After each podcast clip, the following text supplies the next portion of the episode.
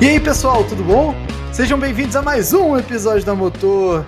E a gente vai entrar em discussões em mares, em alto mar agora, discutindo sobre quem defendeu melhor a posição do Hamilton.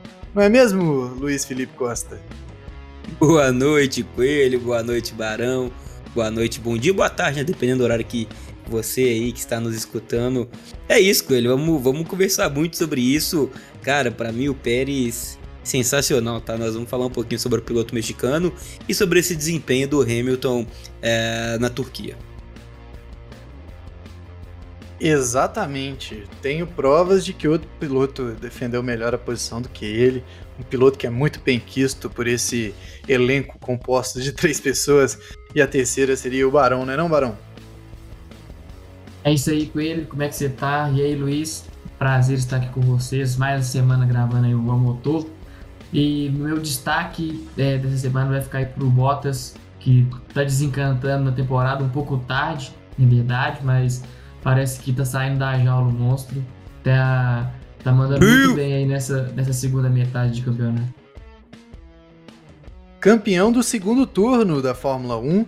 É, eles vão se juntar para decidir o Cariocão e logo em seguida irão se juntar novamente para definir a final da Taça Rio é um novo regulamento da Fórmula 1 e é aprovado pela é, Federação de Esportes do Rio de Janeiro. Um calendário menos complicado em um pouco para a Fórmula 1, né, gente?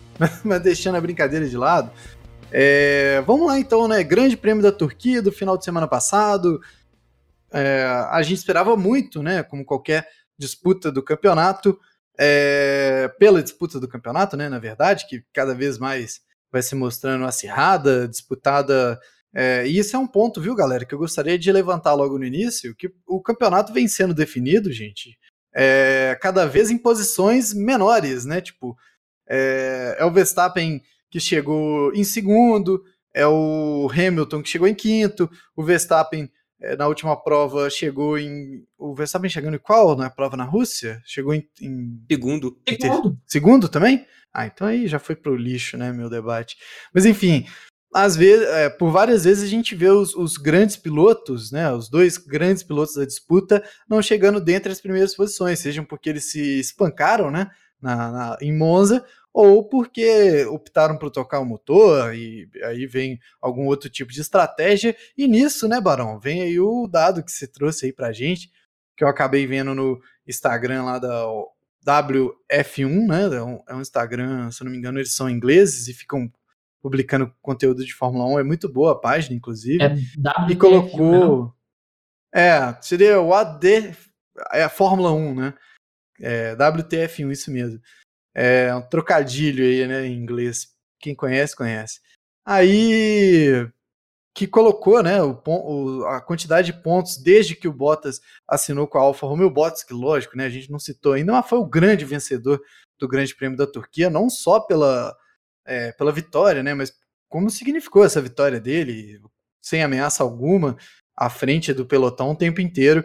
O Valtteri Bottas, depois da assinatura dele do contrato com a Alfa, Alfa Romeo, chega a 54 pontos, enquanto o piloto mais próximo, que é o Daniel Ricciardo, né? Aí outro piloto que não disputa o título, soma 39, Max Verstappen 36 e o Lewis Hamilton 35. Atrás deles, 31 o Lando Norris e 27 o Sérgio Pérez, né, o Checo Pérez, que foi outro grande nome, né, muito louvado nessa nesse Grande Prêmio da Turquia. É, a gente vai passar por alguns episódios, né, desse desse Grande Prêmio da Turquia que acima de tudo é, aconteceu de forma engraçada, né? Progrediu de forma muito engraçada, mas um grande prêmio caótico da Turquia, né? Como não poderia ser diferente. É, e aí, pessoal, o que, que, vocês acham que dá para destacar logo de início, né? É, o, o Coelho, é, eu acho que a primeira coisa que a gente tem que destacar é, é, é sobre o desempenho do Hamilton, né?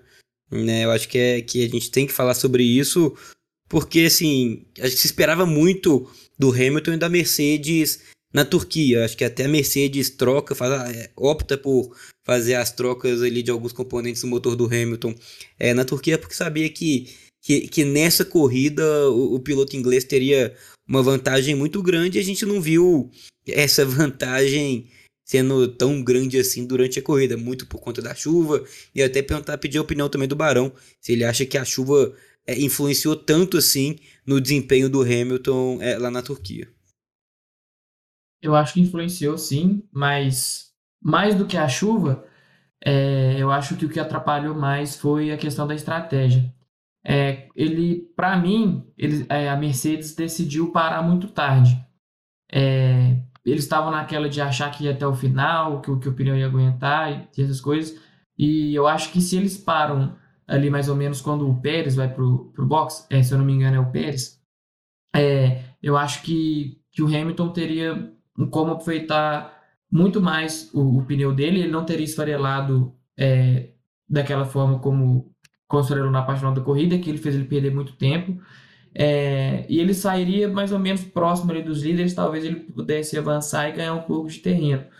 Então, eu acho que, que a Mercedes deu um vacilo de não ter chamado ele antes, é, assim como é, eu acho também que se o Hamilton tivesse ficado na pista até o final da, da corrida, é, em, comparado, em vez de ter parado cinco voltas para o final ou ter ficado até o final sem parar, é, eu acho que seria um, um, erro do Hamilton também. Então, eu acho que os dois, as duas partes, é, não, não mandaram bem na questão de estratégia nesse, nesse GP.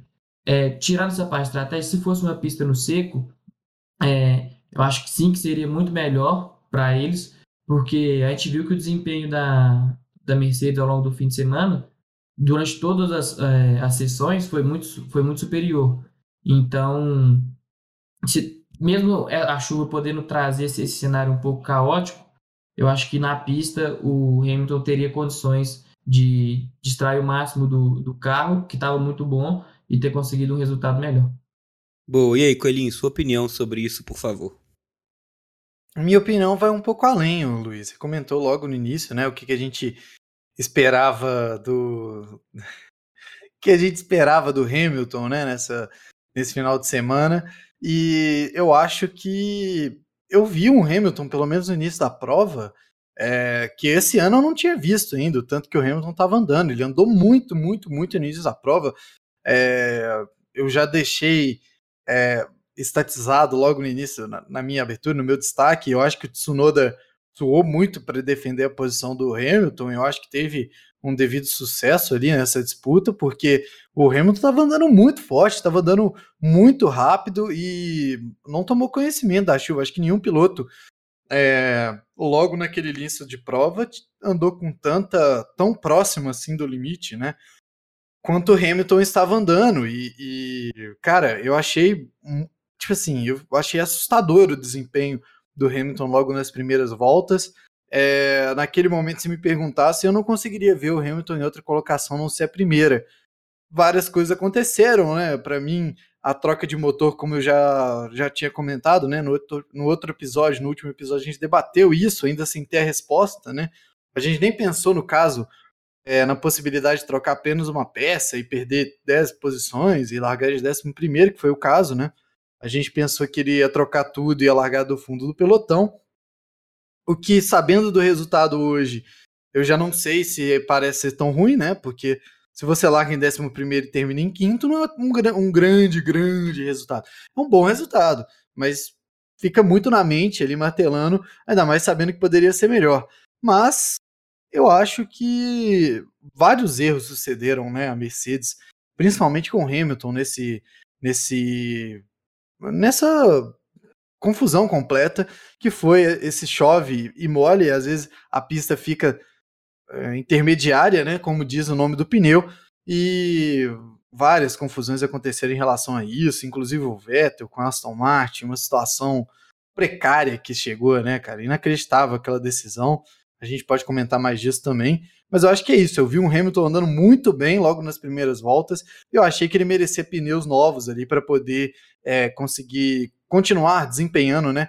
A, o tanto que ele estava andando bem, o tanto que ele estava sendo rápido logo naquelas 20, 25 primeiras voltas. Boa, ô, Coelho, é, assim, é, sim ou não, eu vou pedir também ao Barão o sim ou não dele, é, pra gente poder, que temos muitas coisas para falar sobre é, esse grande prêmio. É, eu queria saber se para você então, assim, rapidamente, num sim ou não, te decepcionou o desempenho do Hamilton no domingo na Turquia? Do Hamilton na Turquia? Não, não acho que, não acho que foi decepcionante, não. Como eu bem disse, o desempenho do Hamilton, para mim, foi excelente. Não vi ele pilotando em 2021 nessa, nessa qualidade que foi as primeiras 20 voltas.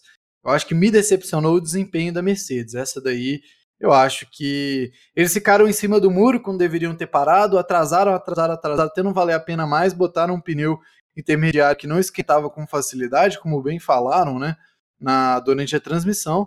E no final de tudo, cara, foi isso. Bala na água total. O Hamilton perdeu o final de semana. A troca de motor foi feita e a cabeça tem que estar no próximo Grande Prêmio, Grande Prêmio dos Estados Unidos. Ô, Barão, sim ou não, te, te, te decepcionou o, o desempenho do Hamilton né, no último domingo? Eu vou muito nesse caminho que o, que o Coelho falou. É claro que eu esperava muito mais, considerando que ele estava é, largando de 11 e com o carro que tinha. É, mas o que faltou para ele chegar na frente, eu acho que não foi a performance do Hamilton em si. Eu acho que foi mais a questão dos pneus e da estratégia. Então, por isso, é, sim, eu esperava uma posição melhor, mas eu acho que, como o Hamilton não parou, não teve o que ele fazer. Então, acho que não foi culpa dele. É, eu vou, eu vou ao contrário, me decepcionou um pouco né, o, o desempenho do Hamilton, principalmente pensando é, na tranquilidade que teve o Bottas, né? Tem o mesmo carro e é um piloto é, muito inferior ao Hamilton. É, eu acho que o Hamilton teve certa dificuldade para passar alguns pilotos, que esse é o próximo assunto que a gente vai tratar agora. É, e eu vou até começar pelo Coelho, que ele quer falar aí, já está desde o início é, falando, querendo soltar aí sobre é, é, o desempenho do Tsunoda, né, Coelhinho? Né, defendendo ele a posição do piloto inglês, segurou durante boas voltas, né?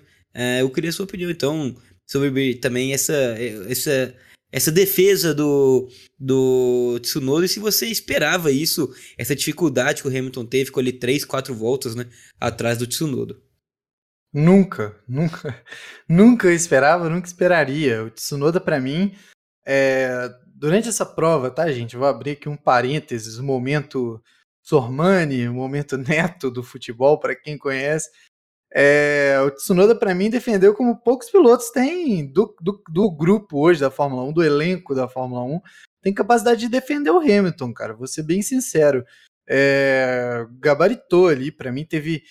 mostrou um arsenal de defesas muito muito extenso, defendeu o Hamilton atrasando frenagem, é, abrindo mais a curva, fechando mais a curva, uma direção defensiva quando precisava, uma direção agressiva quando precisava, sabendo que o Hamilton vinha mais rápido é, para aquele último setor, ele tomava conhecimento disso e não deixava se abalar, o que fez também né, o Pérez naquelas últimas, naquele último duplo S, né, que tem antes da, da reta principal, é, cara, ele se defendeu de tantas formas e tão bem no, no domingo que eu acho que o Tsunoda acordou sem saber, sem acordou, esquecendo que ele era ele. E aí pilotou durante ali umas 20 voltas como sendo outro piloto, talvez é, alguém um pouco mais classificado que o Tsunoda que a gente viu logo em seguida quando ele rodou ali, né? E, e isso daí foi o meu momento de beliscão, né? Você tá sonhando não que eu esteja sonhando com Tsunoda, aí é pesadelo, né? Mas pelo amor de Deus. Você tá sonhando ali, você dá um beliscão, você acorda e era o Tsunoda rodando sozinho ali na, em uma das curvas do Grande Prêmio da Turquia. Boa. É, eu vou querer sua opinião também, só já deixando a minha. É, cara, eu. É, é porque assim, eu já pego no pé do Tsunoda mesmo, então não tem problema nenhum falar isso. E aqui todo mundo sabe que é, eu sou um mero torcedor e apaixonado por Fórmula 1, quem entende mesmo é o Barão e o Coelho. Mas assim, é, cara, eu acho que foi mais demérito do Hamilton do que mérito do Tsunoda, viu? Porque né, defendeu bem, você fala, pô, aí o Tsunoda tá mostrando que pode, né, realmente ser um bom piloto. O Tsunoda chegou em 14. Então, assim, esse é o Tsunoda, né? Você, cara, é, é um piloto de, pra mim, nossa, bem, bem nível baixo aí da Fórmula 1. Sei lá qual que é a vantagem dele para Mick Schumacher e Nikita Mazepin, tá? Sendo bem sincero, é, não sei realmente pensando em qualidade de piloto, porque carro ele tem, um, ele tem muito melhor nas mãos. Mas eu sei lá, viu, que que, que é esse Tsunoda. Mas aí, Barão, quero a sua opinião também sobre é, o piloto japonês é, que segurou bem realmente durante algumas voltas o Hamilton ali no início da prova. Né? E se você vê como um mérito é, do Tsunoda ou um demérito do Hamilton? Como que você é, viu ali esses minutinhos que a Mercedes do Hamilton andou atrás da AlphaTauri do japonês?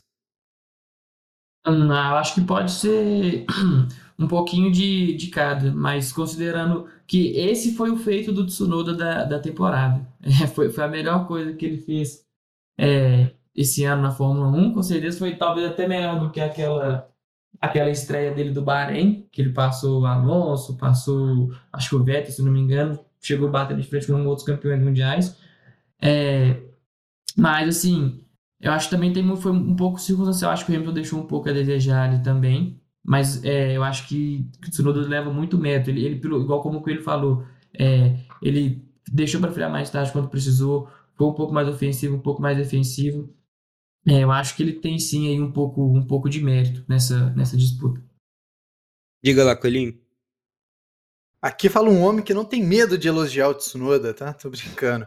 Mas enfim, eu acho que o Hamilton, cara, ele não não é demérito dele porque principalmente no início dessa prova, eu, eu, acho que ele andou muito bem. E mais uma vez, eu repito, eu acho que foi as melhores 20 voltas seguidas do Hamilton é, nesse calendário da Fórmula 1, em que a gente não viu de verdade, né? A gente não viu um Hamilton mágico, né?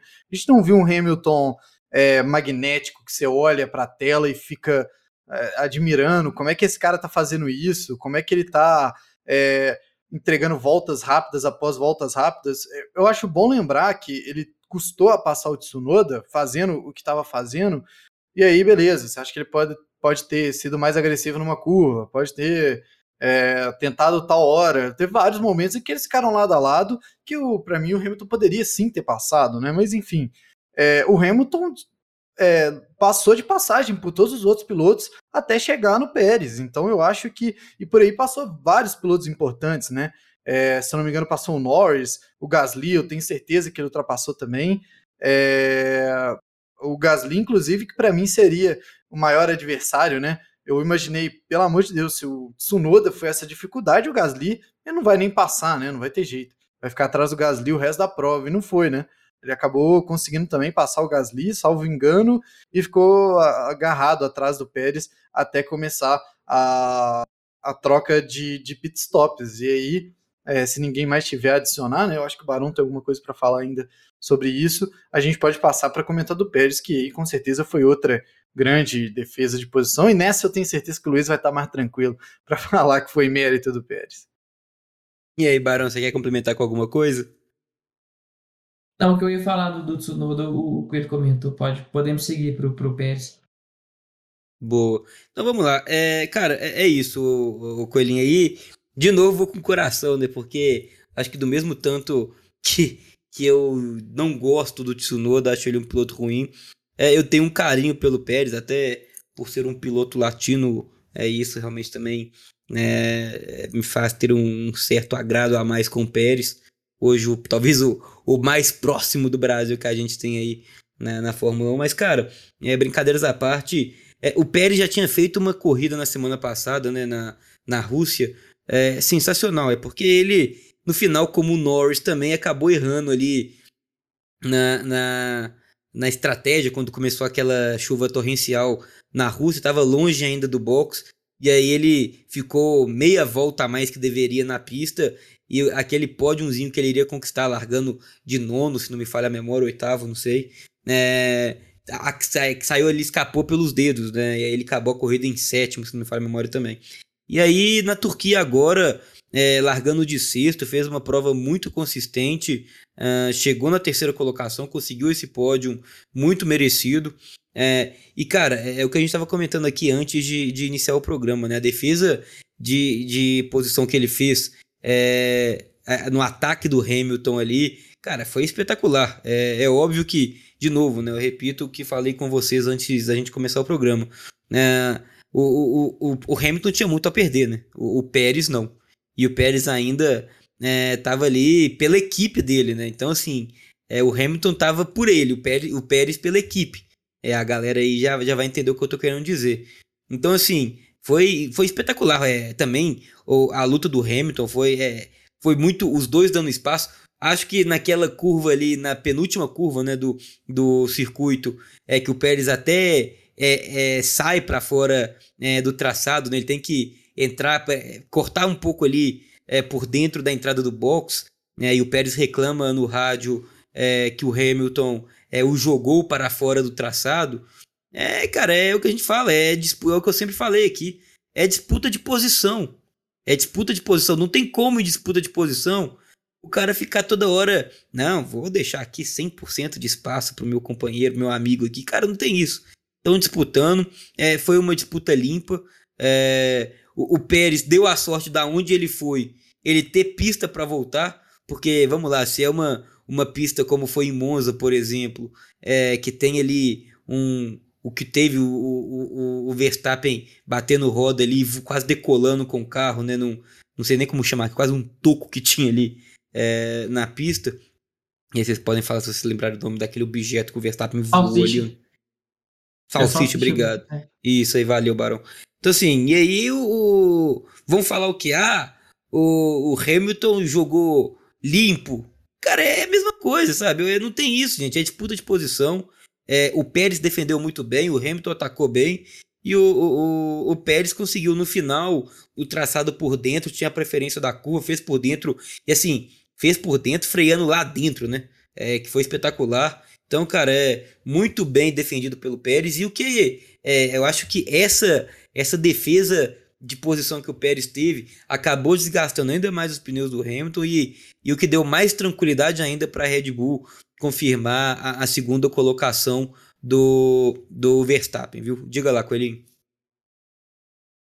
Eu gostaria de comentar a partir do que do final, né, da sua fala, talvez, que você comentou, né, sobre o momento é, sísmico, né, dessa disputa entre o Pérez e o Hamilton, que foi justamente aquela frenagem, né, no segundo S que que dá no primeiro S, né, que dá é, para a reta principal ali, né, da, do Grande Prêmio da Turquia, que os dois chegaram lado a lado, né, frearam muito em cima e aí o Pérez acabou é, esparramando ali, né, para o lado da pista, onde tem a entrada do pit e tal. É, primeiro, gostaria de dizer que bom que não houve é, nenhum tipo de posição, de punição ali em cima desse lance, porque é, eu realmente acho que isso é coisa de corrida, cara. Não vi nenhuma sujeira, não vi nenhuma é, nada antes, antes esportivo, longe disso, ou alguma, algum tipo de bloqueio ali por parte do Hamilton e do Pérez, o que eu, eu vi. Mas só para ficar claro, viu, Coelho? Eu não, concordo com você, para mim não teve. É, não, é só para ficar claro que eu também, para mim é disputa de posição, ninguém jogou errado com ninguém ali, não. Não, sim, correto. Eu tô falando numa análise geral, né? Caso alguém. Porque a gente sabe como é que tá aflorado, né? Os ânimos de, de toda e qualquer forma é, com essa disputa, então com certeza deve ter alguém que pensou que fosse né, alguma coisa passiva de punição. Que bom que a FIA não entendeu por isso, até porque para mim se bloqueia alguma coisa daquele tipo, cara, não tem liberdade para se disputar nenhuma, nenhuma posição na Fórmula 1. Mas enfim, partindo disso, Luiz, é, eu acho que um pouco da minha análise que eu tive desse lance é, os dois pilotos esparramaram, né? Na verdade, você vê que o Hamilton também não faz o traçado normal, e aí você pode ver pelo replay, quem tiver aí a oportunidade de estar entrando no YouTube, né? A Fórmula 1 sempre posta os destaques da corrida, inclusive em português, com a narração em português também, né? Da galera da Band, e aí vocês podem estar vendo. Para mim, o que acontece é o Hamilton e o Pérez perdem ponto de frenagem, os ambos esparramam, né? e como o Hamilton também esparrama, mas ele estava na parte de dentro da curva, ele acaba jogando, ele joga mesmo, né? O Pérez é, para fora da pista. Ainda bem que isso não deu nada de punição, eu acho que foi é, segue o lance, segue o jogo, né? Como diria a, a frase típica. Mas voltando à disputa, se eu elogiei tanto né, o Tsunoda, eu acho que pro Pérez também não vai sobrar elogio, né? Um piloto que eu gosto bastante também, essa proximidade geográfica, né? Com mais um piloto latino, eu acho que me deixa muito feliz, é o mais próximo que a gente tem de representação. É, a gente que, pô, tá tão órfão, né, de, de pilotos brasileiros na Fórmula 1, aí se vão mais um ano e por aí vai, né, sem previsão de pilotos próximos daí. Mas, é... cara, você comentou um negócio que foi muito interessante também, o desgaste dos pneus, né? A gente sabe que o Ocon terminou a prova sem trocar, né? Sem, sem fazer é... a parada para trocar os pneus.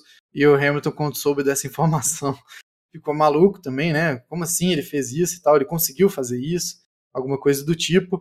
E, cara, foi uma grande disputa daquelas que com certeza no replay da temporada, lá no final de dezembro, a gente vai estar tá ainda assim comentando desse lance entre dois gigantes ali, mostrando o que conseguem. E o Pérez, mais uma vez, né, sendo brilhante nessa pista que ele parece conhecer e saber defender muito bem em todo e qualquer ponto, né? É isso. É, Barão, diga lá, depois eu também quero dar mais uma palavrinha, por favor. É, levantando também a respeito da, da, dessa questão dessa disputa, é, eu também acho que está corretíssimo, não, não, tinha que ter punição para ninguém ali, mas se a gente coloca, no si, né, é, a gente coloca um cenário que, que a área de escape é um pouco diferente, é que o Pérez, o mesmo lance igualzinho, mas quando o Pérez escapa, ali é um pouco de brito ou uma coisa assim, o Pérez perde tempo. É, vocês não acham que seria passivo de punição? Não, porque eu acho que é, você não pode punir pensando no que tem para fora do traçado. Você tem que punir pela atitude do piloto. Esse que é o meu grande ponto. E eu acho que a disputa foi legal. O Pérez deu ali um pouco de sorte de estar num local ainda que, que como você bem falou, não tinha brita, não tinha nada. E você, Cleber? É, então, eu acho a mesma coisa, igual eu comentei, né? Para mim, os dois pilotos perdem intencionalmente né, o ponto de frenagem. É, como estavam lado a lado, né, o Pérez esparrama um pouco para a esquerda e o Hamilton, logicamente, vai começar a recolher o seu carro bem mais tarde. Você, é, mais uma vez na imagem, né, eu acho que fica, fica claro, porque o Hamilton, logo quando ele consegue retomar o controle do carro, né, porque a frenagem foi muito em cima da curva, ele logo dá o espaço que deveria ser dado anteriormente para o Pérez, e aí, cara, sinceramente, segue o jogo, ainda mais que o Pérez, é, talvez por ter é, saído mais lento daquela tomada, ter feito uma. ter circulado melhor a último, o último pé do S que dá na curva principal, ele sai mais rápido e recupera maravilhosamente a posição em cima do Hamilton. E aí, esse com certeza foi o lance da corrida, né? Uma corrida que é, foi movimentada de certa forma, né? Muito movimentada, mas com movimentações muito de uma pessoa só, né? Era mais ou menos o Hamilton contra o mundo e o Vettel fazendo besteira junto com a equipe. Então, que lance, né? Foi muito bonito, né, gente? Isso aí a gente tem que falar, eu acho também. É, como é bom ver uma disputa limpa, como é bom ver uma disputa é, um esbarrão ou outro, acho que faz parte do automobilismo, né?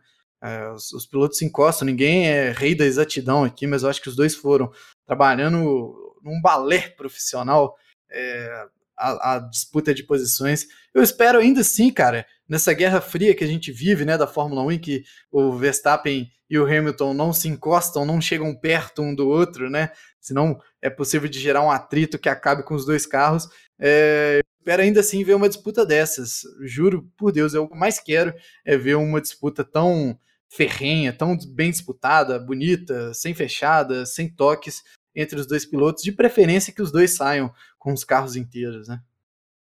Oh, e aí, Barão, você estava falando, por favor? Não, é porque eu, assim, considerando a forma como estão sendo dadas as punições nesse ano, é, eu concordo também que houve espaço e a gente tem que ter o certo seria punir de acordo com o movimento, não pensando ali o, é, o que está fora da pista. Mas eu, eu tenho para mim assim que a, a direção de prova daria um, um gancho no Hamilton caso o Pérez tivesse perdido algum tempo nessa manobra que ele fez.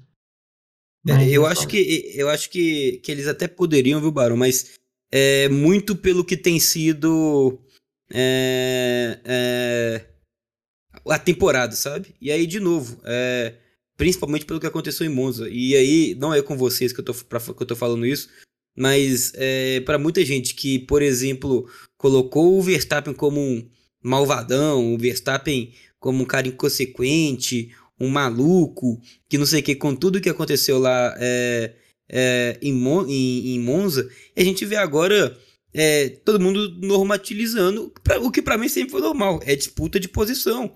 É o que ele falou. Os dois. É, por que, que agora os dois freando, errando o ponto de freada e o Hamilton jogando, o, é, tirando o espaço do Pérez e o Pérez indo para fora, é normal? E quando o Verstappen tenta frear dentro, é, mais, mais dentro, e ali talvez ele realmente erra um pouco o ponto da frenagem, ele muda o ponto da frenagem, é tão assustador assim. É esse que é meu ponto. Sempre foi meu ponto, é esse. É, as pessoas aqui no Brasil têm essa mania hoje, por tudo que representa o Hamilton, que eu não estou aqui para discutir, é, é, tudo é muito verdadeiro, mas quando é com o Verstappen hoje, por ser o piloto é, que está contra o Hamilton, né, está na disputa com o Hamilton, é, ele é sempre o culpado. Então, esse é meu maior ponto na, na disputa. As pessoas acabam vendo é, disputas parecidas, com justificativas parecidas, mas é, no final analisam, colocam o resultado de forma diferente. E aí é disso que eu não gosto, sabe? Isso aí me incomoda um pouco.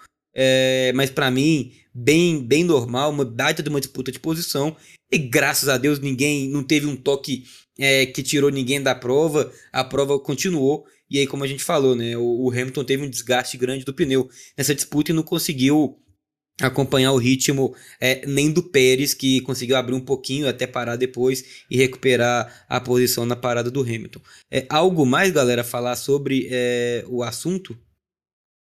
Ô Luiz, eu acho que no que você disse não é nem só a respeito do Brasil, cara. Eu acho que você escreveu torcedores de forma geral e quando se envolve paixão no meio, não tem muito para onde correr. A gente vai ouvir é, dois pesos e duas medidas é, para cada para cada confusão que acontecer aí, cara. Se fosse o Verstappen competindo contra o Pérez, com certeza seria uma outra leitura. Se fosse o Hamilton e o Verstappen disputando, seria outra leitura. Se fosse o Verstappen que tivesse fechado, seria outra leitura. Então, a, a, a, tá assim, cara. E vai ser assim até o, o fim dos tempos, né? Eu acho que é, torcedor é torcedor em qualquer circunstância. Eu acho que com a cabeça mais fria, é, todo mundo consegue chegar numa mesma conclusão, né? E tirando o nome, né?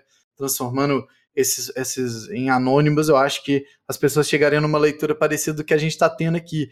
Mas sem isso, né? A gente não sabe, não manda também na cabeça dos outros. Que bom que a gente chegou num, num resultado, num denominador comum aqui, que eu acho que para mim é o correto mesmo. Não deveria ter punição, foi uma disputa limpa e a gente espera que aconteça mais vezes. É isso.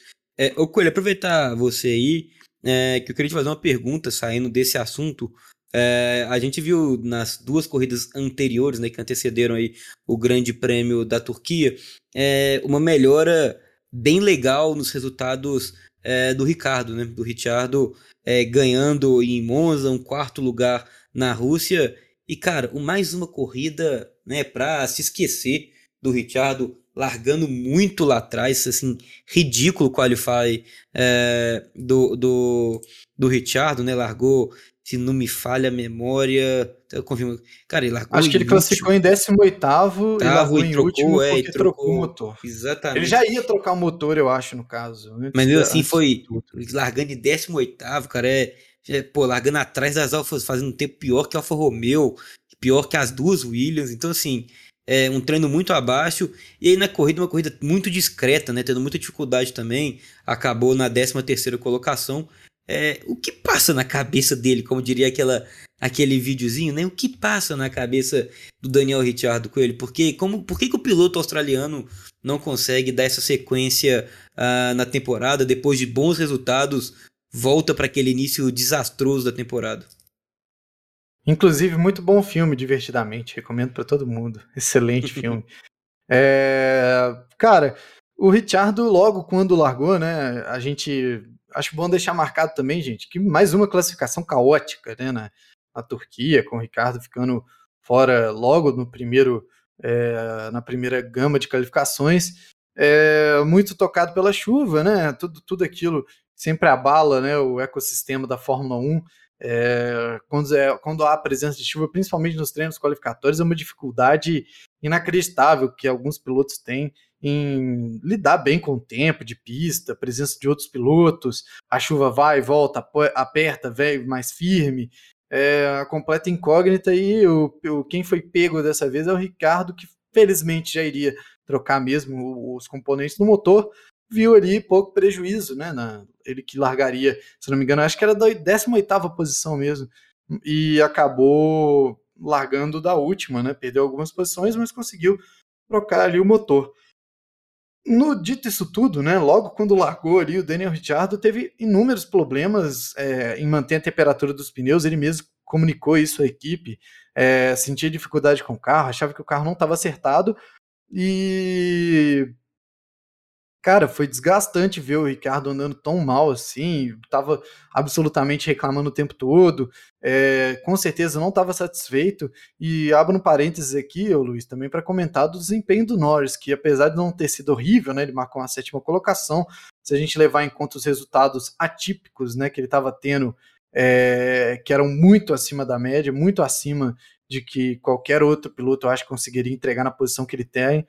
É, eu acho que a McLaren não veio com grande, é, com grande equipamento para esse final de semana. Infelizmente, seria inclusive mais uma atração, né? Você vê ali, lembrando, né, logo no início da, do programa que a gente comentou sobre o, o Hamilton, o desempenho do Hamilton, ele passou o Norris de certa forma de passagem e o próprio Norris também não conseguiu causar nenhum incômodo a outros pilotos que vinham é, no pelotão também.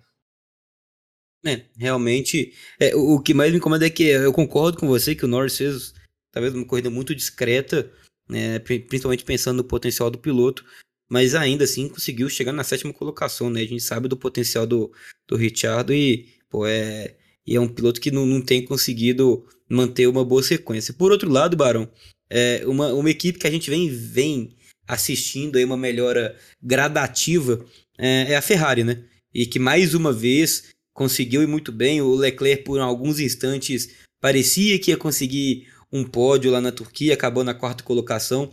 O Sainz fez uma corrida é, muito boa, né? É, uma corrida de recuperação. O que se espera de um piloto é, largando é, lá atrás com um carro como a Ferrari é, e faça o que ele fez. O, o Sainz largou na 15 é, na 15 posição, né? E chegou na, na na oitava colocação, fez muitas ultrapassagens, bonitas ultrapassagens. É, o que você tem achado, tem gostado aí desse desempenho, dessa melhora da Ferrari na, nas últimas corridas, Barão? Eu comentei aqui, eu acho que foi no, no episódio passado, é, dessa melhora do, do motor da Ferrari que está que tá surpreendendo. No GP da, da Rússia, o Leclerc tinha feito a troca para poder atualizar Tava fazendo uma corrida de recuperação muito boa, tava chegando eh, na zona de pontos, bem colocado, e aí acabou tendo aquele problema da chuva, ele caiu lá pro fundo do grid de novo. E agora no, no GP da Turquia, o Sainz faz a troca para poder atualizar, larga lá do fundo, é, rema tudo, chega em oitavo, inclusive foi eleito aí pela, pelo internauta como o piloto do dia. É, assim, tá surpreendendo bastante essa essa, esse, essa evolução da Ferrari, porque muito do, desse benefício deles, dessa força deles, é, também está nessa, nessa parte do motor, que foi um caos do ano passado, era o calcanhar de Aquiles deles. Então, se tinha uma corrida que tinha retas longas, que era uma pista rápida, eles iam completamente mal, com os dois carros, inclusive. É, e dessa vez não, igual você falou, o, o Leclerc se posicionou ali um, um tempo no pódio, chegou a liderar a corrida, a Ferrari até tinha é, chegou a, a, a, especular dele fazer corrida inteira sem parar para poder às vezes tentar conseguir um P1 ou às vezes consegue um pódio, alguma coisa do tipo. E está surpreendendo. Em contrapartida, a, a McLaren, que, que é a rival deles direto no campeonato, não foi tão bem assim é, na Turquia.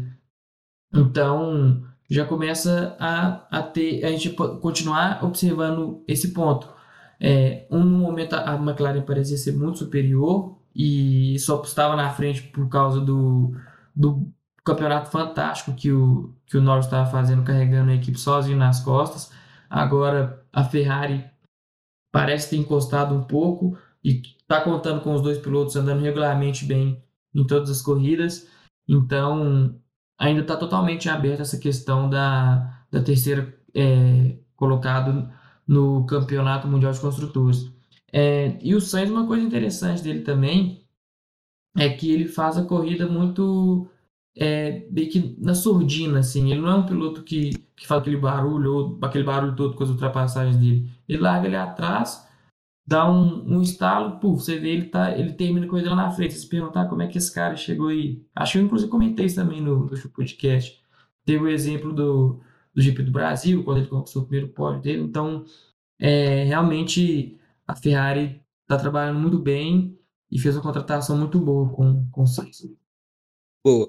É, para a gente já ir também finalizando sobre é, esse grande prêmio, Coelho, eu queria é, que você falasse sobre também o desempenho do Alonso, né? O Alonso que é, no Qualify acabou ficando ali apenas dois décimos, né? Dois décimos e meio é, do Verstappen. O Alonso largou na quinta colocação, mas só dois décimos mais lento do que o, o piloto holandês. Teve um incidente com o Gasly. Eu queria primeiro saber também se você acha que aquele, aquele incidente, né, o acidente com o Gasly na primeira curva, se você julga que foi é, culpa do piloto francês ou não. Depois se envolveu em outros acidentes também. Mas é sobre essa melhora também do Alonso e da Alpine, né?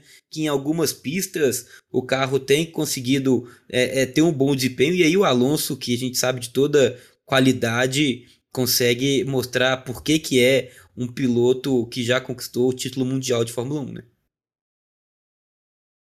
É, aquele incidente com o Gasly foi determinante, né, para o Grande Prêmio do Alonso, principalmente, né? Se não me engano, o Gasly levou a punição, né, por ter tirado o Alonso da, da pista logo na primeira curva, né, cara? Que uma tristeza, porque o Alonso acho que seria também um piloto que seria um nome forte, né, para disputa é, principalmente para atrapalhar né, o caminho do Hamilton. O Alonso é um piloto que não costuma a vender barato ali as suas posições. Então, seria mais um personagem dessa grande confusão que se tornou esse caminho até o, a, a P5 do Hamilton. Mas, enfim, o, dá para chamar de piloto mais azarado né, da prova, o, o Fernando Alonso, eu acho, com certeza, porque é, eu não, não coloco o Vettel porque não foi azar, né? Foi mais escolha mesmo. Mas o, o Alonso se envolveu em diversas confusões. Ele é, que entregou um bom resultado, como você bem falou na classificação, acabou ficando a mãos abanando, né? Da, nessa, nessa prova em que com certeza ele conseguiria mais um grande resultado. O Ocon também foi você comentou né, do, do avanço da Alpine, e a gente vem comentando isso, eu acho que é muito importante é, para poder falar, né? o tanto que as equipes do meio do pelotão estão se aproximando das equipes de ponta e cada vez vem sendo mais difícil essa negociação, essa ultrapassagem, até com pilotos que a gente nunca imaginaria, né? Bem como foi o Tsunoda nessa, nesse grande prêmio. Então, eu acho que a igualdade vem chegando, né? É, eu acho que até eu vi que alguns portais de forma é, editorial, uma, uma, coisa opinativa comentando, né? Se que essa, essa nova atualização, essa atualização no regulamento da Fórmula 1 pode até estragar essa proximidade das equipes, já que elas estão bem, né? Elas estão bem distribuídas, a potência está bem distribuída, a força está bem distribuída. Então, eu acho que a Alpine, o Ocon conseguiu demonstrar essa força andando com um pneu só, que foi é, uma coisa de guerreiro, né? Mesmo o sonho do Hamilton.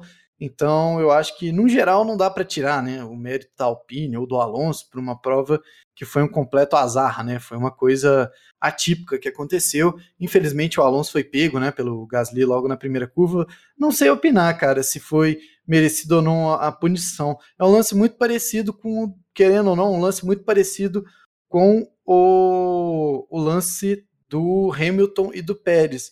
Só que tinham três pilotos, né? Era pouquíssimo espaço e ele acertou muito em cheio o, o, o piloto Alon, o Alonso, né? Então eu acho que aí entra na interpretação uma diferença significativa entre apenas é, a, abrir né, a curva, acabando acabar jogando o piloto mais para o lado para você deliberadamente encostar no outro piloto e fazer com que ele rode. Né? O motivo do, do Alonso rodar foi o toque que houve entre ele e o Gasly, não que o Gasly tenha jogado ele por uma parte que estava mais molhada da pista, o que seja. Mas, enfim, é uma coisa que acontece, automobilismo é isso, se leram como punição, tudo bem, eu acho que tinha espaço também para não punir, não acho que seria nenhum absurdo do mundo e que ninguém estaria é, achando que foi um absurdo, ah, como assim não puniu o Gasly, movimento é, não foi próprio para aquele momento e tal, acho que não, acho que a punição tá válida, se não punisse também, e segue o jogo. Infelizmente, para o Alonso, determinou uma corrida ruim para ele, né? É isso.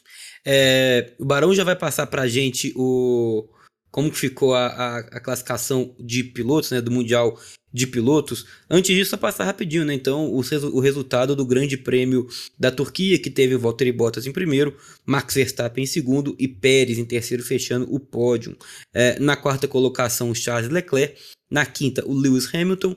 Na sexta, o Pierre Gasly. Sétimo, o Norris. Em oitavo, Carlos Sainz. Nono, Lance Stroll. Em décimo, o Esteban Ocon. O Barão, fala pra gente então como ficou é, essa classificação do Mundial de pilotos, por favor.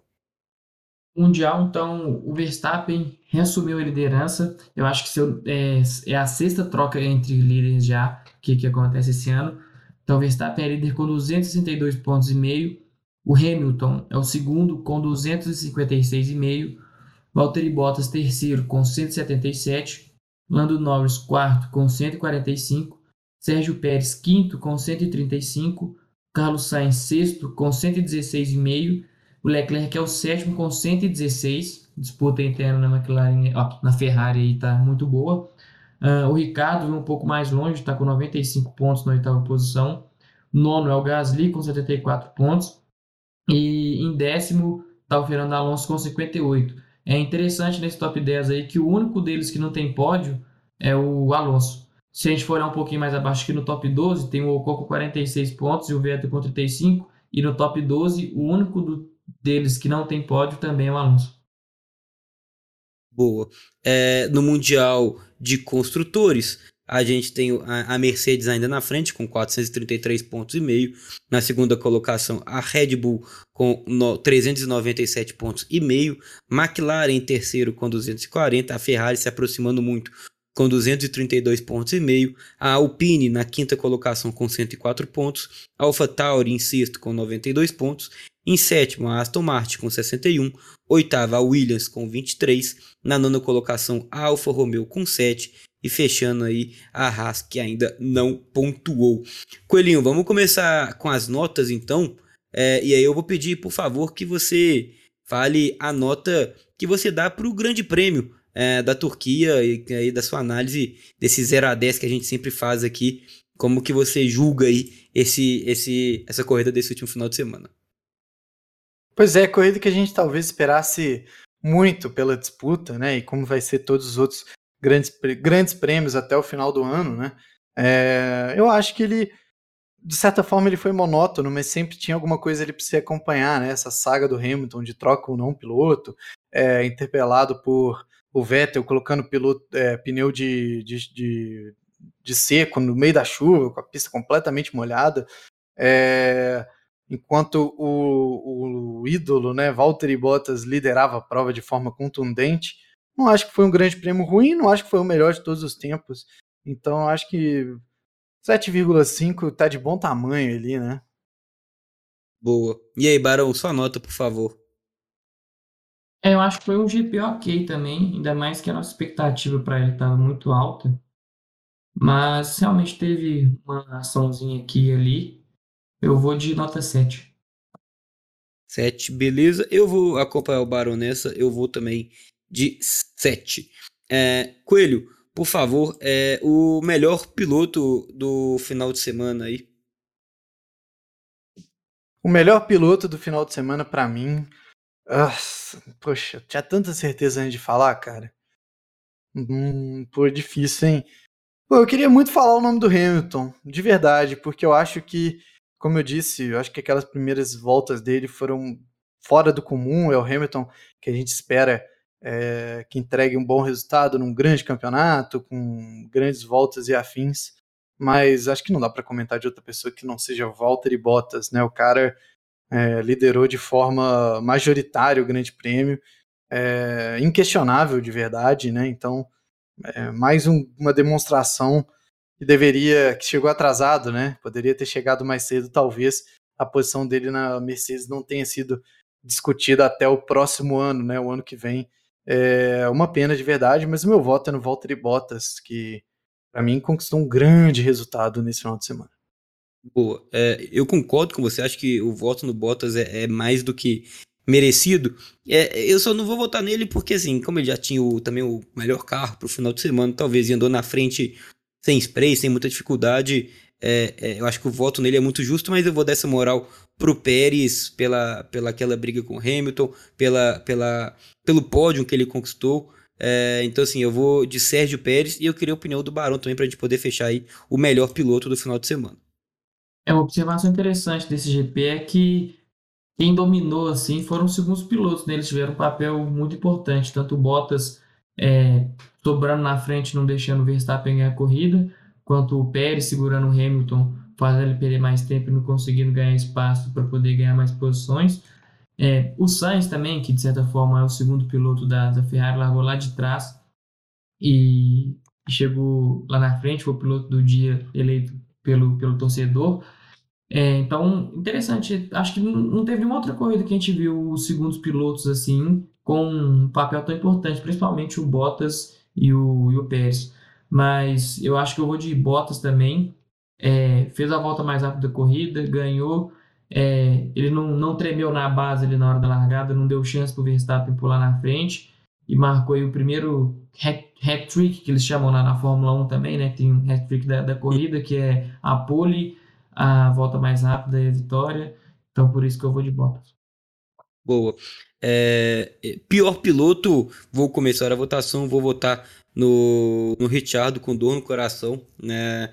Mas acho que foi um final de semana assim para se esquecer. Se o Baronda falou que o segundo foi um final de semana do segundo piloto da equipe na McLaren, isso mais uma vez não aconteceu, né? Então é, eu vou de Richard pelo é, essa corrida bem marota que ele fez, uma classificação bem ruim.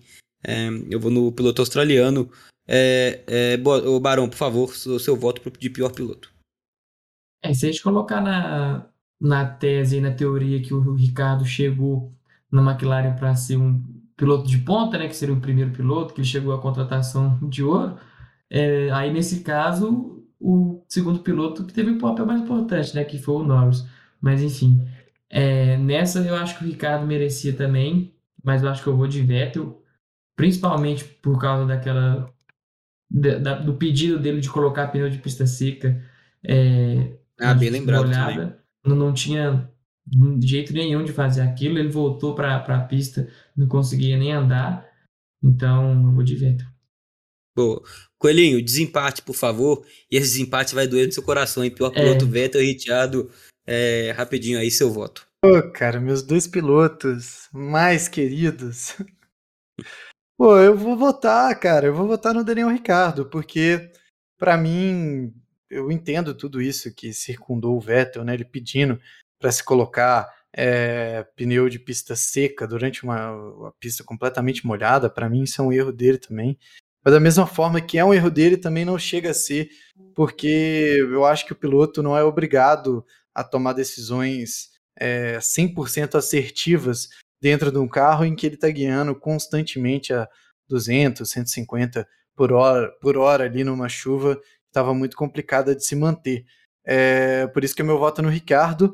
E aí, abrindo a pior equipe, eu explico melhor a minha interpretação do, do erro do Vettel aí. Então, beleza. Então, o Coelho foi também de Richard, que ganhou esse prêmio ruim, né? De pior piloto do final de semana.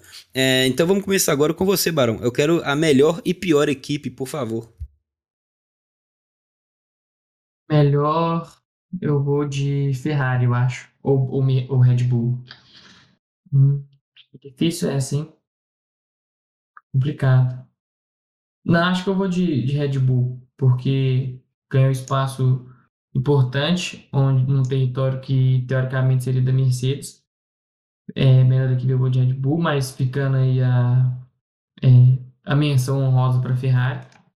E de pior equipe, hum, rapaz, pior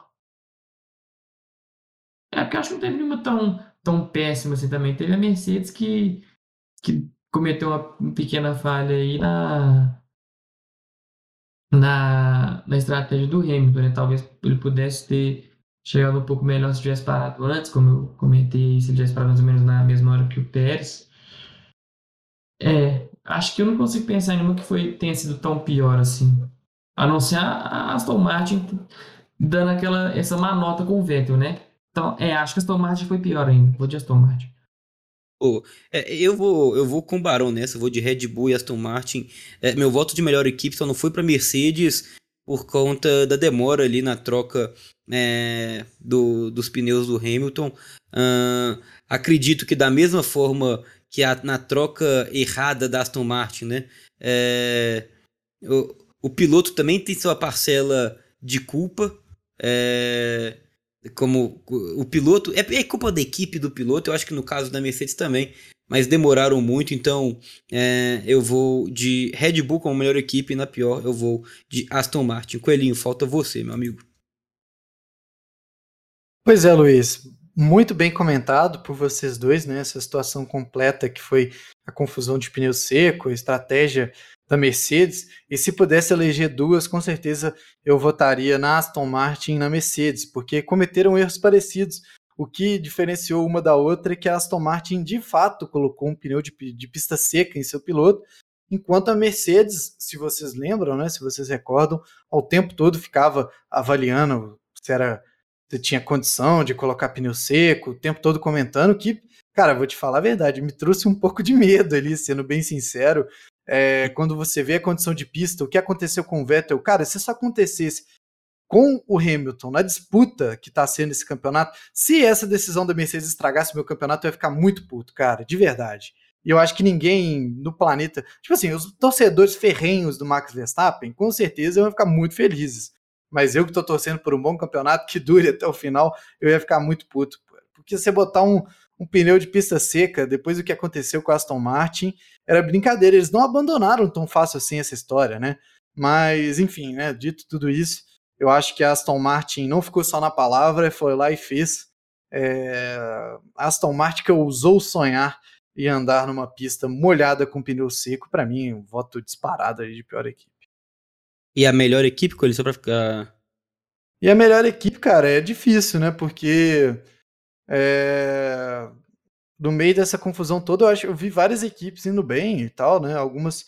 É... A gente poderia estar até aqui agora comentando o mérito da Mercedes de trocar uma peça do motor e, e manter o, o Hamilton lá na frente, mas eu acho que esse mérito tudo deve ir para a Ferrari, cara, que conseguiu trazer um update muito bom do motor, é, vem chegando cada vez mais próximo a McLaren, que entregou um resultado muito abaixo da média, né, nesse grande prêmio. Eu acho que pelo conjunto da obra também, né, o Leclerc sonhou, como a gente bem disse, em um pódio, né, em certo momento. O próprio Sainz também sonhou em se manter até o final da prova com um pneu gasto, o um pneu intermediário, e para mim é, fez uma grande, grande prova também é, para mim o voto de melhor equipe vai para a Ferrari.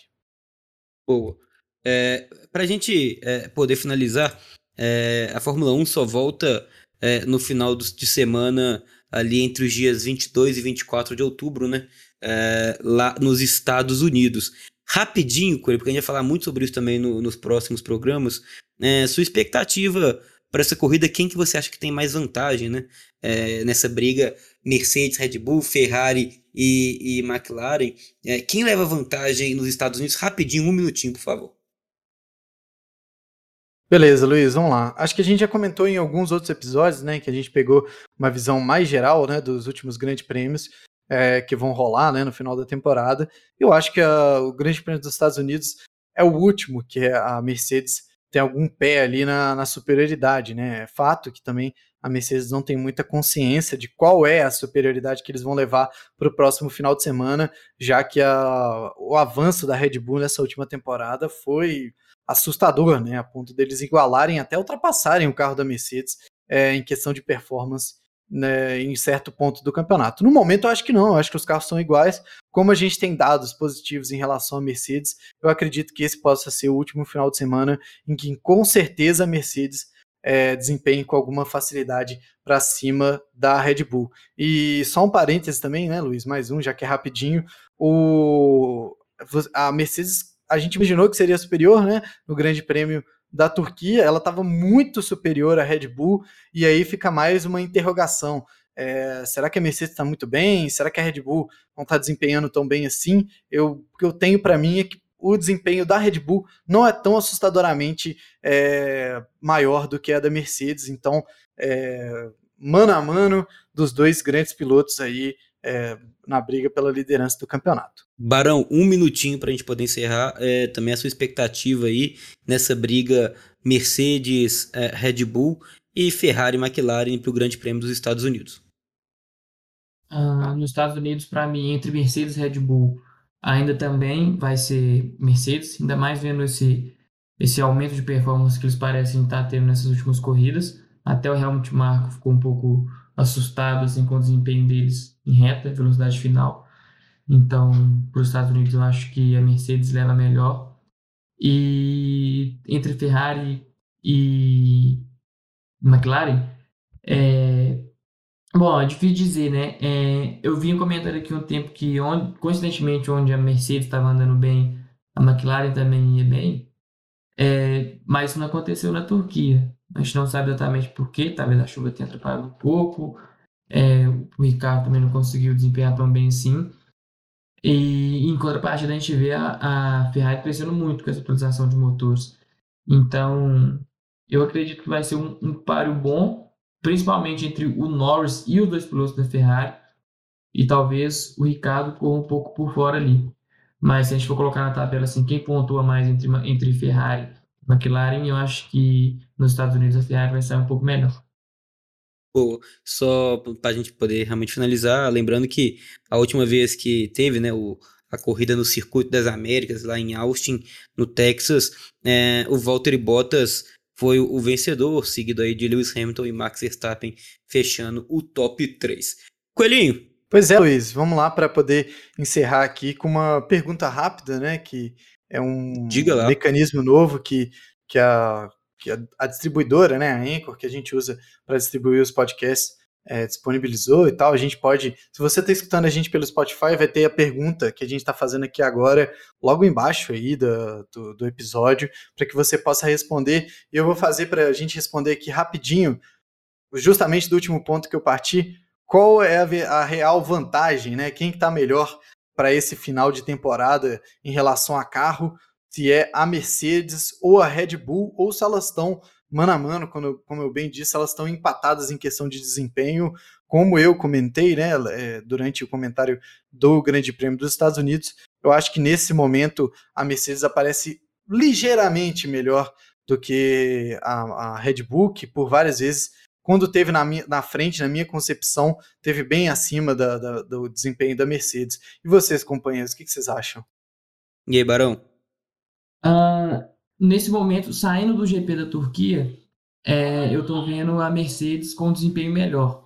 É, eu acho que eles estão um passo à frente, ainda mais se a gente considerar que as próximas, a, a próxima pista, né, é uma pista de velocidade alta, então até, até a próxima etapa eu considero a Mercedes um passo à frente. Depois, quando chegar aos padrões que estava antes, é, eu acho que, que a Red Bull pelo menos nivela ou dá um passo à frente. Mas no momento, no momento agora, saindo da Turquia, a Mercedes parece estar melhor. Pô, eu vou ficar com, com os amigos aí, concordo, é, mas acho que, que logo, logo a, a, a, a Red Bull vai voltar é, ao topo, porque as pistas tendem a ser melhores para a equipe, como diz o Barão aí, dos energéticos. Galera, valeu demais, Coelhinho. Brigadão, viu? Valeu, Luiz. Forte abraço aí para quem está escutando a gente. Mais uma vez, meu agradecimento, minha felicidade de estar apresentando alguma coisa é, que a gente gosta muito, né? Eu acho que nesse momento eu falo por, por nós três aqui, cada um tem uma visão diferente de como ama a Fórmula 1, mas eu acho que todos somos apaixonados ali pelo esporte a motor. Então é isso, né, gente? Forte abraço. Até a semana que vem que a gente vai comentar do próximo Grande Prêmio, que é esse Grande Prêmio dos Estados Unidos, né? É isso. Barãozinho, valeu demais, meu amigo. Até semana que vem. Valeu, Luiz. Valeu, Coelho. Até semana que vem. Você que escutou a gente até aqui, muito obrigado. Se possível, compartilhe com os amigos que também gostam Fórmula 1, gostam de automobilismo. E a gente se vê na próxima semana. É isso, galera, valeu demais. O, o Barãozinho já deixou aí o recado, o Coelhinho também.